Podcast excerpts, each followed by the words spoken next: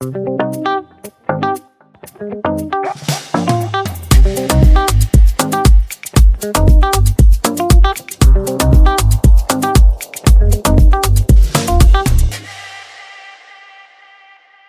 à tous et bienvenue sur le podcast Le lundi de bonheur. Aujourd'hui, je suis en présence de Victor Waknin, fondateur du cabinet Mozart Consulting, qui est un cabinet dédié à l'engagement du capital humain et c'est un véritable honneur. En fait, Victor, je suis admiratif de votre travail, de vos recherches, de l'invention de l'indice du bien-être au travail, de vos propos sur le monde du travail et de la façon dont vous pensez le travail. Bonjour Victor, vous allez bien? Bonjour, merci Aurélie. Oui, je vais bien. Merci de m'inviter pour échanger sur ces sujets hautement, euh, hautement importants de, sur l'éthique sociale et, économique. Donc, euh, avec plaisir. Merci beaucoup. Plaisir partagé. Alors, Victor, est-ce que vous pouvez nous dire un petit peu qui vous êtes, ce que vous faites, et quand vous vous levez le lundi matin, de bonne heure ou pas d'ailleurs, qu'est-ce qui vous anime? Alors, qui je suis, je suis, je suis un humain, point, euh, dans, une, dans un cosmos. C'est tout. Je suis une poussière d'étoiles. Voilà. Alors, la deuxième question, c'est euh, qu'est-ce que je fais aujourd'hui? C'est ça? Oui. Qu'est-ce que vous faites? Oui. Alors, qu'est-ce que je fais aujourd'hui? Ben, moi, je savais pas ce que j'allais faire. Euh, ben, aujourd'hui, c'est-à-dire à peu près depuis une quinzaine d'années, je, je m'occupe de, de l'engagement, de cette notion d'engagement. Euh, en fait, je m'occupe du, du travail, d'essayer d'éclairer la différence entre travail et emploi l'emploi est une valeur économique, euh, le travail est une valeur universelle. Et, ce mystère, le travail, on ne sait pas ce que c'est, on ne veut pas le voir, on ne voit que l'emploi. Et cette confusion de travail et emploi m'a sidéré. Un jour, euh, je regardais bon le parcours, comme ça je vous dirais un peu quand même mon fil professionnel. Je suis ingénieur de formation. Ça c'est pour les je dirais un peu l'emploi, si vous voulez. Hein. On rentre dans le monde du travail, on rentre pas dans le monde de l'emploi. Vous voyez, ces, ces, ces, confusions sémantiques sont terribles.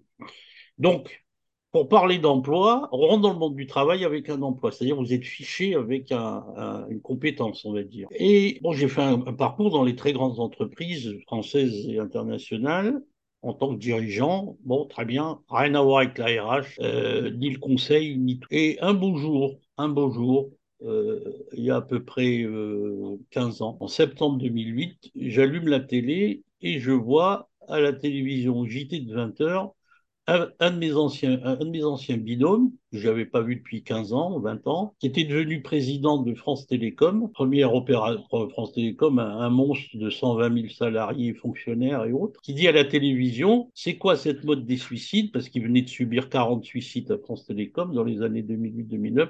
Les suicides, c'est l'affaire de la DRH, moi, je suis président de France Télécom, je m'occupe de la stratégie de l'innovation et de la finance. Mhm. En gros, il n'y a rien à voir. Et donc ça, ça a créé un, tsunami chez moi, un choc, un choc en tant qu'être humain, mais aussi en tant que pédagogue, en tant que dirigeant. Et donc, j'ai posé mon stylo et, et je me suis dit, il y, a, il y a une confusion énorme dans la notion de performance et dans le lien entre l'économique et le social on a sorti le social du modèle économique en le contenant à un coût dans, dans un bilan. Mhm. Dans un bilan, on ne parle pas de, du social. D'ailleurs, même les effectifs d'une entreprise dans un bilan, vous les trouvez dans une annexe. Et dans le compte d'exploitation, l'humain est un coût. C'est pas une opportunité. Et comme par hasard, les patrons s'arrachent les cheveux pour essayer de comprendre pourquoi ils n'arrivent pas à recruter, pourquoi ils n'arrivent pas à les garder, pourquoi les gens partent pourquoi les gens s'arrêtent à cause du travail, etc. Mhm. Donc c'est ce mystère-là que j'ai voulu éclairer il y a une quinzaine d'années. Et donc j'ai tout arrêté à l'époque. Euh, j'étais dans un grand, grand institut de la finance responsable internationale. J'ai tout arrêté pour créer une nouvelle norme en utilisant les mêmes quatre lettres que la, la doxa économique et financière mondiale qui s'appelle les BIT, Earning Before Interest and Tax, euh, moi, j'ai créé avec les quatre mêmes lettres, IBET, IBET, je parie sur l'engagement du capital humain, parce que l'humain, c'est un capital, mais un capital que vous ne pouvez pas immobiliser, parce qu'il est libre. Alors, par contre, ce que vous pouvez mesurer, pour bien savoir si vous créez une, ce qu'on appelle une survaleur sociale de performance, un goodwill social que les comptables et les financiers connaissent bien, ça va être basé sur l'engagement. Donc, je me suis intéressé à l'engagement, mais pas n'importe lequel, parce que l'engagement ne peut s'expliquer que si vous arrivez à décrire la symétrie de l'engagement, c'est-à-dire qu'est-ce quelqu'un s'engage vis-à-vis de quelqu'un, mais l'autre réciproquement, doit aussi s'engager. Encore faut-il qu'il exprime sa promesse. Fait. Voilà, donc voilà ce que je fais. Alors. Alors du coup, Victor, bon, vous le savez, ce podcast, il a pour ambition de parler du travail, de la qualité de vie au travail. Si vous deviez définir la qualité de vie au travail, qu'est-ce que vous diriez? Qu'est-ce que c'est? Alors, alors euh, ce qui est assez intéressant, je vais vous le dire. Bon, d'abord, vous avez vu que vous-même et même euh, les institutions parlent du travail, de, de qualité de vie du travail, et ne parlent pas de la qualité de vie de l'emploi. Tout à fait. D'accord. Le président de la République a récemment dit l'urgence aujourd'hui, c'est la vie au travail c'est le nouveau chantier euh, de l'exécutif. La vie au travail. On s'intéresse au travail. Donc on a bien compris que le travail est un mystère et une priorité. Alors ce qui est intéressant, c'est de savoir comment est née la qualité de vie au travail, parce qu'on parle de quelque chose dont vous-même vous dites, euh, très justement, quelle est votre définition? Ça veut dire qu'il y en a 150, c'est comme l'amitié, l'amour, la gentillesse, euh, ou la haine euh, ou le malheur, euh, vous pouvez avoir 58 000 définitions. Puis vous vous dites, que je vais avoir un invité, il s'appelle Totor, qu'est-ce que je lui lui, qu'est-ce qui c'est quoi la clé? Alors pour comprendre le monde à partir d'une entrée, il faut chercher la sortie. C'est ça qui est intéressant. C'est-à-dire quand vous dites, mm-hmm. c'est quoi pour vous la qualité au travail, il faut raisonner. Pour, donc ça, c'est l'approche un peu scientifique des choses qui m'anime. Pour comprendre même l'objet le, de votre question, essayez de comprendre l'ago-antagonisme de la question, l'opposé de la question.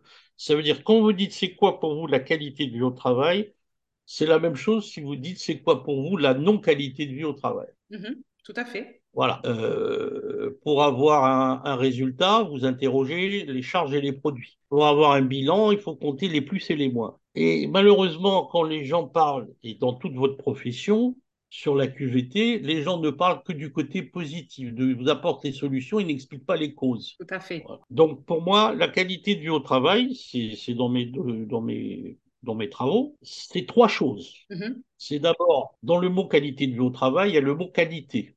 Donc cette qualité va se décliner en fait sur trois domaines très importants quand on est au travail. Quand on est au travail, d'abord, on est au travail avec ce que j'appelle une représentation sociale. Nous sommes tous des particules dans l'univers. Quand vous rentrez dans une entreprise, vous êtes des uns dans un tout. Mm-hmm. Vous me suivez?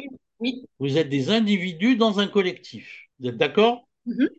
Donc, il y a deux filtres. Il y a le filtre individuel et le filtre collectif. Mm-hmm. Quand vous rentrez dans une entreprise et vous êtes dans un collectif, quand vous sortez de l'entreprise, vous êtes dans un autre collectif qui est la société. Vous êtes d'accord? Mm-hmm. Et puis, vous êtes aussi dans une entreprise, vous êtes là aussi pour travailler. Et si vous travaillez, vous avez un contrat de travail. Le plus souvent, vous êtes un prestataire. D'accord? Donc maintenant, toute personne, vous, moi, le président de la République, ici, aux États-Unis, ou au Japon, en fait, nous sommes dans trois représentations sociales. Dès qu'on est dans le monde du travail, on est à la fois un travailleur, on est aussi un professionnel, parce qu'on a un métier, et on est aussi une personne. Mm-hmm. Vous, Aurélie, vous êtes en train de travailler avec Victor sur un podcast. Mais vous êtes aussi un professionnel, parce que vous êtes un expert, un consultant, mhm. comme moi. Mhm. Mais vous êtes aussi une personne que je dois respecter, que vous devez me respecter. Mhm. Vous avez votre âge, votre genre, euh, votre profil, vous êtes aussi une personne. Et on est tout le temps ces trois-là. Donc la qualité du au travail va se rapporter à la représentation sociale que l'on donne. On est à la fois un travailleur qui veut bien faire son travail, un professionnel qui veut bien faire son métier et une personne qui veut pouvoir bien être dans son environnement de travail. Mhm. Et donc, en ce moment, quand on parle, nous sommes une combinaison de ces trois représentations. Malheureusement, dans une entreprise, la représentation est complètement différente de l'un des uns et des autres. Pour un dirigeant, a priori, ce qui va compter, c'est d'abord la performance économique de son entreprise. Tout le reste, c'est secondaire. Donc il va voir chez vous, il va pas voir le travailleur, le professionnel et la personne, il va voir l'employé parce qu'il est sous contrat et qu'il a un lien de subordination. Donc la qualité de vie au travail, elle doit s'intéresser à trois types de qualités compte tenu des acteurs qui sont dans l'entreprise Mhm. Elle doit s'occuper de la qualité du travail. Donc, si vous mettez une équation, vous êtes une financière, mhm. QVT égale qualité du travail plus qualité du métier, parce que le travail et le métier, c'est deux choses différentes, et qualité de l'environnement de travail et hors travail. Mhm. Donc, ça dépend de votre environnement, au travail et hors travail. Donc, il faut trois choses pour décrire l'ensemble de la qualité de vie au travail. C'est le travail, le métier, l'environnement au travail et hors travail. Voilà ma définition de la QVT, si elle peut vous convenir. Elle est parfaite. En tout cas, hein. elle, euh, elle mérite d'être euh, très hein, claire. clair. Bon. Victor, vous avez euh, inventé, je le disais tout à l'heure, euh, un indice qui s'appelle euh, Libet, et vous en parliez également et précédemment. Mais avant d'en parler, j'aimerais bien qu'on puisse évoquer l'engagement réciproque. Parce que si j'ai bien compris, selon vous, en fait, ça part de là, tout commence de là. Qu'est-ce que c'est que cet engagement réciproque? Est-ce que vous pouvez détailler un petit peu le, le principe Alors, toujours pareil, pour répondre, on va dire, avant de vous dire ce que c'est que l'engagement réciproque, Mhm. je vais vous parler du désengagement. Pourquoi on parle d'engagement? Pourquoi la presse, les médias parlent d'engagement? Ça veut dire qu'ils ont peur de quelque chose, d'accord? Ils ont peur de quoi? C'est quoi leur crainte, leur obsession? Leur cauchemar, c'est le désengagement. Mhm. Donc, vos, vos, vos partenaires, vos clients, vos prospects, euh, les entreprises, les dirigeants, ils ont une peur légitime, une crainte légitime, c'est que les gens partent ou ne soient pas là, ils se désengagent de façon indésirable. Quand Mhm. c'est eux qui leur disent prenez la porte, ou on fait un plan social, ou je suis obligé de vous licencier, quand c'est eux qui prennent l'initiative. Donc, vous voyez bien qu'il y a une réciprocité. Ils, ils admettent, c'est un risque tout à Tout à fait fait. légitime de la création d'entreprise. Bon, mais quand c'est indésirable, c'est-à-dire quand il y a des arrêts de travail indésirables, en dehors de les gens, euh, ils ont le droit d'être malades, ils peuvent avoir la grippe, mais bon, si ça vient du travail, c'est plutôt indésirable. De, ou quand ils partent, ils démissionnent, par exemple, ou ils vous demandent une rupture conventionnelle ou autre, c'est indésirable. Ben ça, euh, c'est un désengagement. Et ce désengagement est le cauchemar des entreprises et des dirigeants. Mhm. Pourquoi? Ben Parce que quand vous êtes un chef d'entreprise et que vous avez 100 salariés, je prends un exemple, Oui. votre, votre cauchemar, votre obsession, c'est pourquoi en équivalent temps plein sur l'année, au lieu d'avoir eu 100 salariés, j'en ai eu que 80 ou 75, parce qu'il y a eu des départs, il y a eu des arrêts. Et si vous cumulez le temps passé par tout ce qui correspond à ces départs et à ces arrêts, vous apercevez qu'en équivalent temps plein, c'est pas 100 salariés que vous aviez, mais 75 ou 80. Donc, ça a un impact sur votre productivité. Ça a un coût. Et oui. Et donc, vous apercevez que, ah ben tiens, c'est pas une ressource sur étagère, le salarié. Sinon, je peux faire des stocks. Pourquoi on fait pas des stocks de salariés? On Mm. fait des stocks de, de pommes de terre et de pâtes, mais on peut pas faire de stock de salariés. On peut stocker tout Mais la comptabilité, elle, elle vous dit, vous faites que du chiffre, il y en a un qui part, il un qui. Et puis il y a des abrutis qui utilisent le turnover en croyant que dans l'équation du turnover, les entrées, c'est comme euh, une pomme de terre qui est dans un placard, qui attend de rentrer. Et vous voyez bien que c'est pas évident de. Donc, par exemple, le turnover est un indicateur complètement pollué, qui ne vous donne aucune indication parce qu'il il considère qu'une entrée est aussi disponible qu'une sortie, ce qui Mm. est faux. Deuxième, deuxième erreur. Donc voilà, donc l'idée de cet engagement réciproque, vous cherchez de l'engagement, ben interrogez-vous sur le désengagement. Et il ne peut y avoir d'engagement, c'est comme dans la vie, quand, quand vous êtes en couple ou quand vous rentrez dans un une entreprise, vous rentrez à l'armée ou votez, il y a un engagement de votre part, mais vous attendez une promesse de l'autre, un engagement réciproque.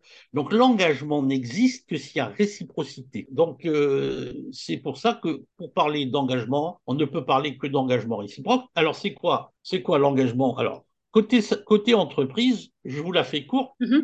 Message dans toutes les entreprises du monde, c'est en termes de productivité, parce que c'est ça l'enjeu, puisque la performance économique vient de la bonne productivité, et notamment dans l'exécution, c'est-à-dire la ressource humaine. Mhm. En gros, j'ouvre les guillemets, euh, Aurélie, faites plus avec moins, mieux ou plus vite, mais restez engagé. Voilà la définition de l'engagement. Donc ça, c'est la demande de l'employeur. Et les salariés lui disent, bah écoute mon œil, hein, toi tu es bien gentil de me dire ça. Et toi tu t'engages à quoi? Mhm. À me verser mon salaire et à me licencier si les conditions du marché le, le, le nécessitent. C'est quoi ton engagement réciproque? Eh ben voilà. Et là, on dit, ben, je vais vous mettre un baby-foot, je vais vous donner des tickets restaurants, on va faire du team building, on va chanter, on va rigoler, on va faire des ateliers euh, gymnastiques, euh, Mm. on va faire euh, des escapades en forêt, on va installer une ruche sur euh, la terrasse. Mhm. Ben, vous allez être, alors là, c'est les, tous les, tous les, tous les opportunistes de la QVT qui ont réduit la QVT par rapport à ma définition à l'environnement de travail et pas au métier et pas au travail. Voilà, donc c'est ça. Voilà, voilà en gros le, pourquoi on doit parler d'engagement réciproque et cette promesse de dire eh ben, c'est quoi les. Alors là, on va interroger. Alors là, on peut dire, on continue la discussion, donc l'employeur va dire c'est quoi vos attentes et vos aspirations? Et c'est là où les salariés vont vous dire ben moi, c'est le travail le métier et l'environnement de travail. Je veux me sentir utile en tant que travailleur, compétent en tant que professionnel et appartenir à ton entreprise en tant que personne.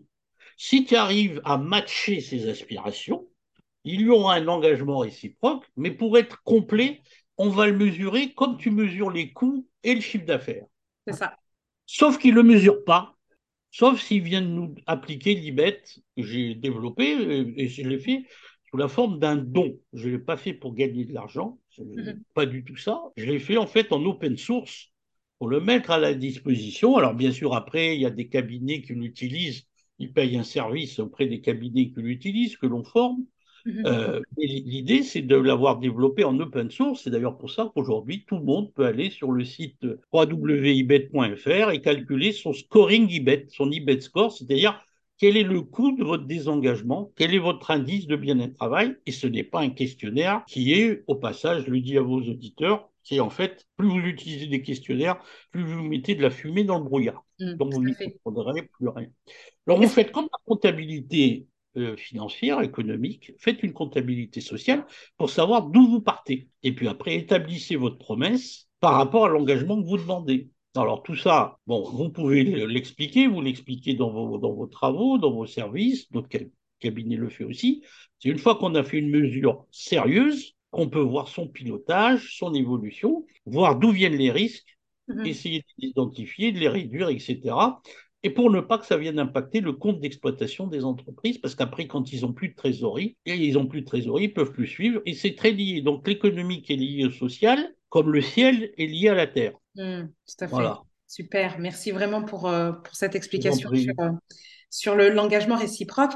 Du coup, on, a défini ça avec le désengagement. Pour être euh, très factuel, j'ai envie de dire très chiffré, combien ça coûte en moyenne le désengagement? Alors, on, fait, on a un observatoire depuis à peu près depuis 2011, à peu près 13 ans, un observatoire sectoriel, secteur par secteur, et on travaille parce que l'INSEE et la DARES et la CNAMTS nous ont autorisé à publier les chiffres nationaux. Donc, on travaille que sur des données nationales. Donc, l'IBET est un, un indice, c'est comme un indice de masse corporelle ou un, DPE pour calculer la déperdition énergétique. C'est un peu comme l'équation d'un PDE dans un bâtiment, mais vous allez mesurer sur cinq niveaux combien vous perdez d'engagement, comme dans un bâtiment, quelle est votre perte d'énergie.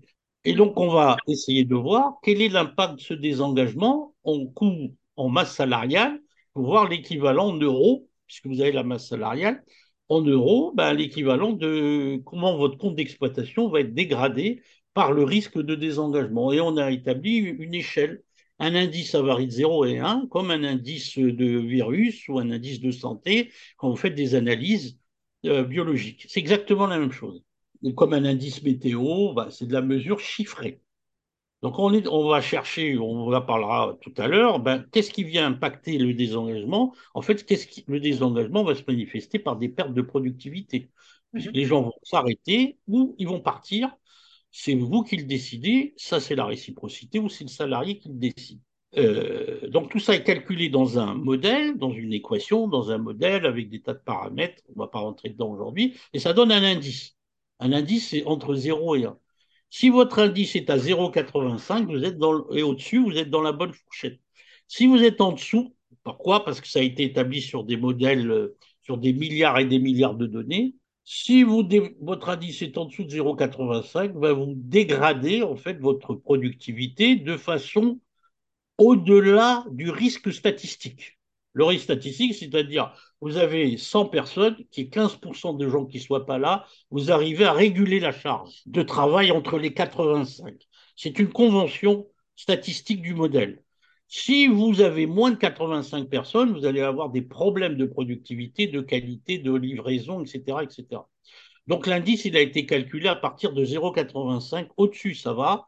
En dessous, vous dégradez votre productivité, vous prenez des risques qui viennent du désengagement Comment on mesure le désengagement ben, On va aller mesurer les impacts des arrêts, de certains arrêts de travail et de certaines sorties.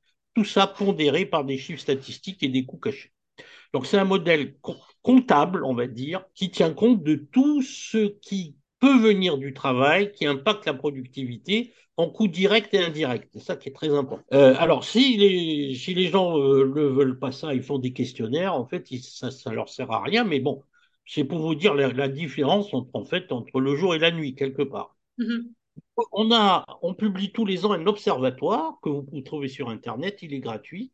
Mm-hmm. C'est les sectoriel IBET national par secteur économique. Et par exemple, la dernière étude que l'on a publiée sur les données nationales, qui sont publiées euh, chaque fin d'année, par exemple en 23, on va voir les données nationales officielles validées par la France de 2021, parce qu'il euh, mmh. faut finir l'année 21 et en plus, il faut vérifier toutes les données nationales. Donc, vous avez un écart de 18 mois. Alors, en 23, on va sortir les données 21 et sur 22, on vous a donné les données. 22, l'édition 22 de Libet, elle a calculé le coût en coût direct et indirect moyen national à 10 070 euros par an et par personne en coût direct et indirect. Voilà ce que ça coûte en moyenne. Alors maintenant, mmh. après, vous avez secteur par secteur le coût de Libet. C'est comme un peu le coût du crédit ou, euh, le coût, euh, le coût d'une matière première. C'est un scoring en mmh. fonction du secteur économique. Voilà. Euh, Elibet, il est à 0,81, l'édition 22. Hein, l'édition 22 de 0,81.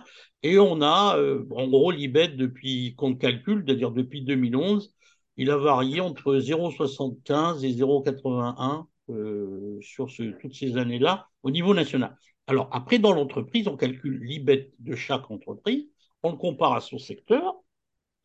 Et ce qui est plus intéressant encore, on peut vous calculer l'IBET sur toutes les mailles de votre organisation, toutes les directions, les services, les unités, les filiales, etc. Et donc là, vous avez un pilotage, en fait, de votre productivité. En fait, l'IBET, pour faire court, c'est un marqueur, c'est le seul marqueur chiffré, objectif, qui fait le lien, je dis bien le lien, entre l'organisation du travail, slash, là, donc la charge du travail, slash le management, puisque c'est lui qui le met en place, mhm avec la productivité.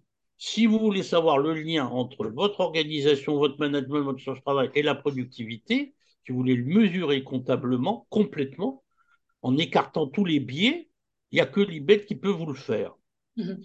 fois que vous avez ça, faut passer après, et ça c'est votre travail, à établir la convention d'un travail de qualité, d'un métier de qualité, d'un environnement de travail de qualité avec vos parties prenantes, les représentants du management des représentants des salariés, des salariés, et essayer d'établir une convention, ce que, j'appelle une vigilance managériale. Voilà. Et donc, c'est ça qui fait la, transition managériale comme la transition écologique. C'est-à-dire, on passe dans un monde durable, et mhm. cette ressource unique qui est le capital humain, eh bien, il ne faut pas qu'il se dégrade. Il a le droit de partir, il a le droit d'être malade, mais il faut que j'en tienne compte. C'est un critère de durabilité comme l'environnement. Voilà. Et, donc, mon travail, ça a été d'éclairer cette durabilité pour la préserver au mieux. C'est pas pour être gentil, ni faire des sourires, ni être bienveillant. Parce que c'est important et c'est sérieux. Bien sûr. Voilà. C'est pas pour dire mon patron, il est sympa, je lui fais la bise. Oui. Voilà. Complètement, non, non, pas sur on n'est pas sur ce, sur ce volet-là. Et c'est très clair de la façon dont, vous l'exprimez et euh, avec cet outil, effectivement, bah, qui permet de mesurer de façon complètement objective la performance sociale de l'entreprise. Vous pariez sur l'humain. Merci pour ça. C'est important de nos jours. Victor, justement, vous qui travaillez sur ce sujet-là depuis maintenant bah, de très, très nombreuses années, est-ce que vous avez constaté euh, des changements, des évolutions?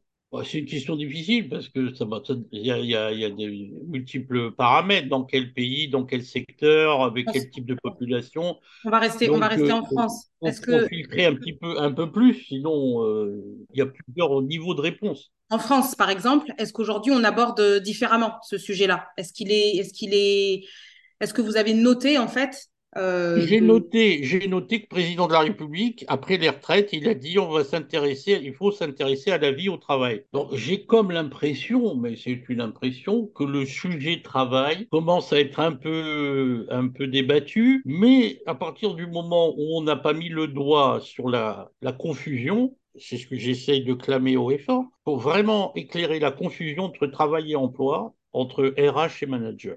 Malheureusement, on vit dans un système qui confond ces notions-là. Aujourd'hui, quand il y a un problème social ou humain, on dit c'est un problème pour la RH. Non, c'est un problème de management d'abord, et en tout premier lieu du, patron. Si le patron il considère qu'il peut y avoir des problèmes, si un problème humain c'est un problème RH, et que la RH s'en occupe, c'est qu'il n'a rien compris à sa propre entreprise. Son entreprise, c'est un produit ou un service, c'est un marché, c'est des clients et c'est des salariés. Euh, sinon, qu'il n'a pas qu'à prendre des salariés, qu'il n'a qu'à prendre des prestataires et tout sous-traiter. À ce moment-là, comme ça, il n'aura il aura pas cette question à se poser.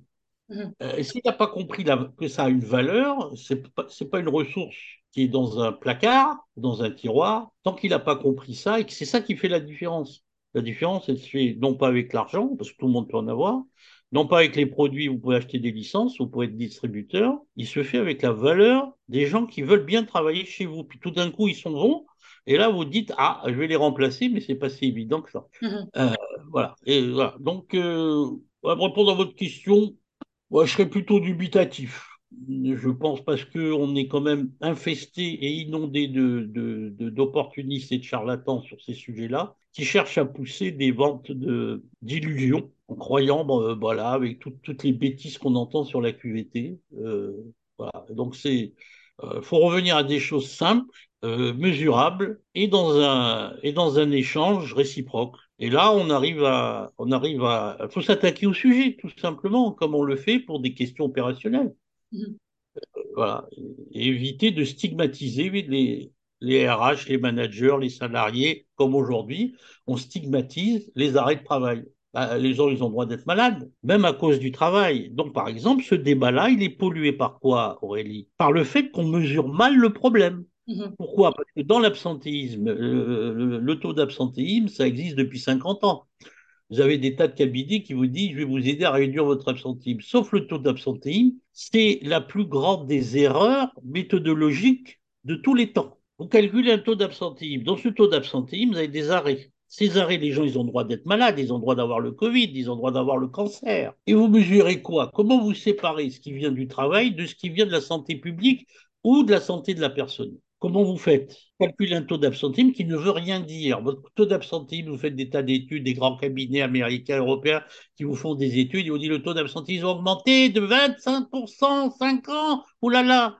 Comment vous distinguez la maladie des gens de ce qui vient du travail, pas du travail? Vous ne le faites pas, à part l'IBET, il n'y a rien qui le fait d'autre. Donc vous êtes dans un, un biais statistique. C'est comme si dans la comptabilité, vous considérez que le chiffre d'affaires, il n'est pas clair ou que la charge, le coût, il n'est pas clair. Comment vous voulez établir un compte d'exploitation? Bien sûr. Si vous ne savez pas définir un coût et un produit, eh bien, dans le taux d'absentéisme et le turnover, c'est pareil. Vous utilisez deux indicateurs complètement pourris qui distinguent pas les choses. Les gens, ils ont le droit. Le médecin, il va pas vous dire, je lui donne un arrêt de travail parce qu'il est en plein burn-out. Il va pas dire ça. Il vous dit cinq jours d'arrêt de travail. Il n'a pas le droit de dire pourquoi il vous arrête. Et puis les pouvoirs publics disent Oh, il y a trop d'arrêts de travail là. Euh, messieurs, arrêtez de donner des arrêts de travail. Les gens, en fait, ce sont des arrêts de travail de complaisance. Ah bon? Et comment vous savez ça, vous? C'est des arrêts de travail de complaisance. Comment vous pouvez le savoir? Vous avez fait des analyses de sang? Pour le dire donc, vous ne savez pas distinguer ce qui vient du travail et qui n'est pas du travail. Sauf qu'on sait un accident du travail, une maladie professionnelle, parce que vous l'avez reconnu.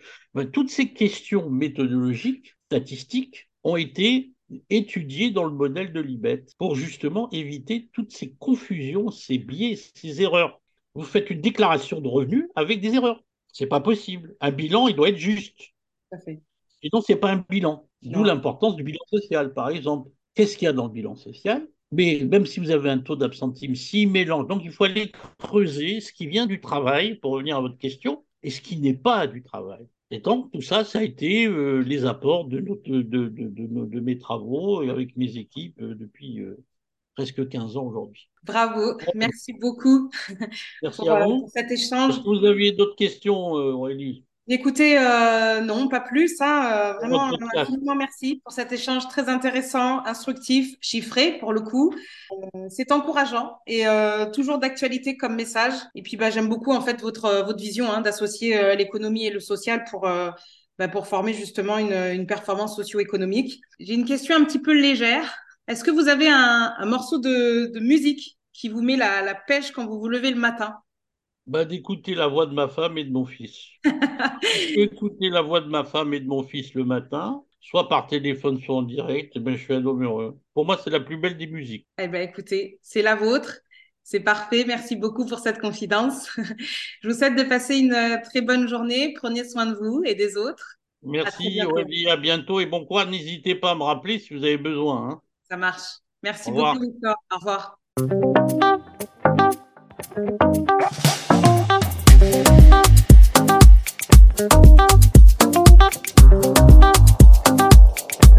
you.